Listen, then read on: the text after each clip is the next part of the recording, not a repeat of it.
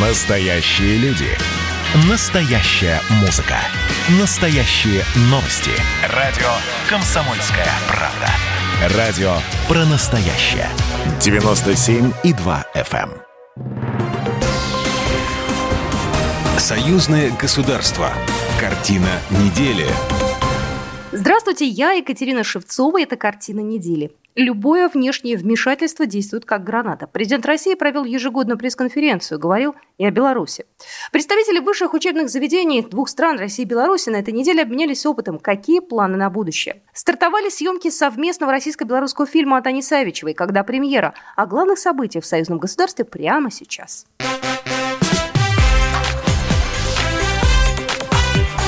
Главное за неделю. Любое внешнее вмешательство действует как граната. Президент России на этой неделе провел ежегодную пресс-конференцию. Был задан вопрос о нестабильной ситуации в некоторых странах СНГ. Президент, в частности, отметил, что на Беларусь оказывают колоссальное давление из-за рубежа. Надо дать возможность белорусам спокойно решить внутриполитические вопросы без вмешательства извне. Беларусь, ну, я уже много раз высказывался на этот счет. Исхожу из того, что э, нужно дать возможность белорусскому народу внутри страны разобраться своими вопросами, решить их в спокойном режиме. Президент э, Лукашенко высказался на этот счет неоднократно. Я с ним согласен в том, что надо делать это в спокойной, ритмичной а, обстановке. Он инициировал изменения в Конституцию, ну, посмотрим, как это будет все происходить. Здесь вот хотелось только добиться одного – без вмешательства извне. То, что мы видим сейчас, к сожалению, это вмешательство имеет место быть. Это информационная, политическая, финансовая поддержка оппозиции из-за границ. Это имеет принципиальное значение. Как бы тяжело, трудно и даже долго это не происходило, это должно созреть внутри общества. Все, что вброшено извне, работает не как успокоитель ситуации, а как взрывное устройство, как граната. Не помогает никогда. Надо просто набраться терпения, помогать всем политическим силам, не конфликтовать друг с другом, а настроить всех на э, позитивный диалог, э, направленный на защиту интересов граждан. В этом году пресс-конференция российского лидера прошла с беспрецедентными мерами безопасности. Президент находился в Новоогарево с небольшим составом журналистов, откуда и велась трансляция. Федеральные иностранные СМИ работали с Центром международной торговли в Москве. Остальные репортеры из оборудованных телестудий в различных регионах большой страны. Всего в пресс-конференции приняли участие около 800 журналистов из 8 федеральных округов.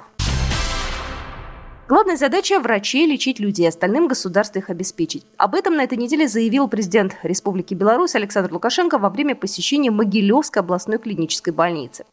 Президент Беларуси продолжает серию поездок по региональным больницам республики. В каждом медучреждении глава государства оценивает общее состояние отрасли и работу в красной зоне. Врачи интересует ситуация в стране и экономика, ведь от нее зависит благополучие в том числе и в медицинской отрасли. 500 миллионов долларов кредит, кредит, кредит дали россияне. И я думаю, эти 500 миллионов в экономику вложу, и, и мы выше 100% сможем э, ВВП выдать в этом году. Ни одна страна этого не достигла. А тут вторая волна началась. И я 200 миллионов оплатил за газ, чтобы вы в тепле были зиму, а 300 миллионов отдал врачам на ковид. Также Лукашенко подтвердил, что белорусские ученые планируют создать свою вакцину от коронавируса. Президент выразил уверенность, что разработка вакцины белорусским ученым под силу. Этот вопрос в ближайшее время будут обсуждать на совещании у главы государства.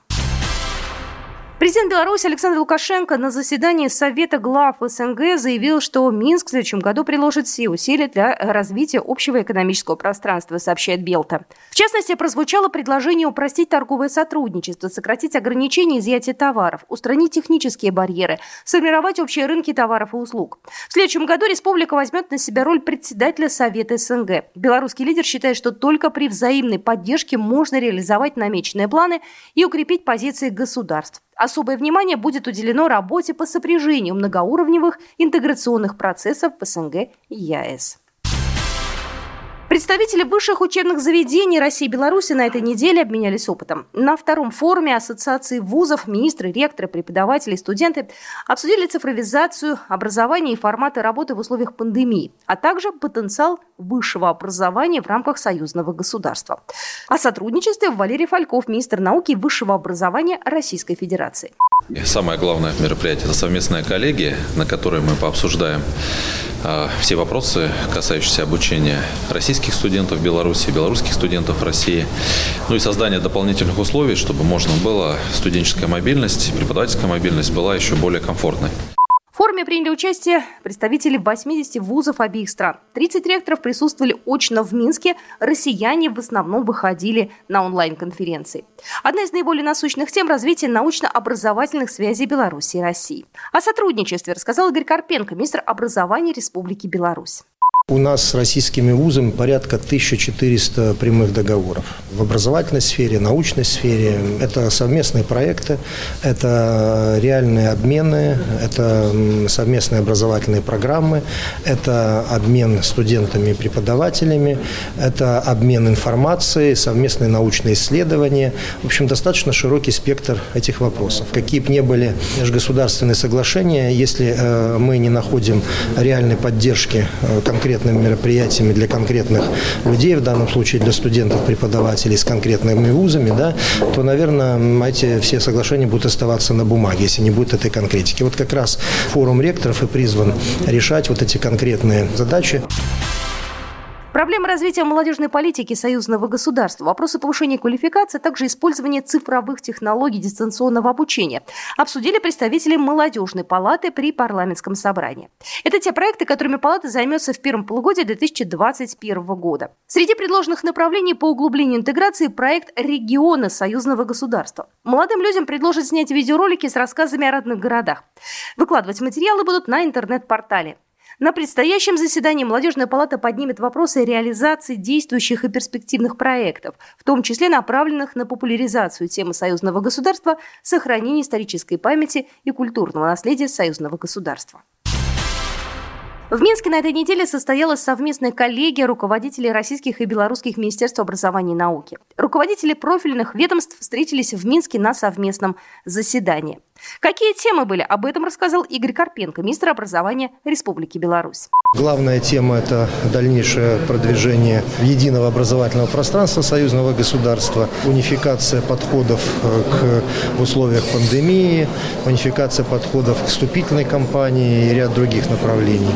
Э, кроме этого, мы э, обсудим ряд позиций в области молодежной политики, поскольку подключается ГКНТ с российской стороны министр науки и высшего образования рассмотрит ряд вопросов, связанных с научными исследованиями.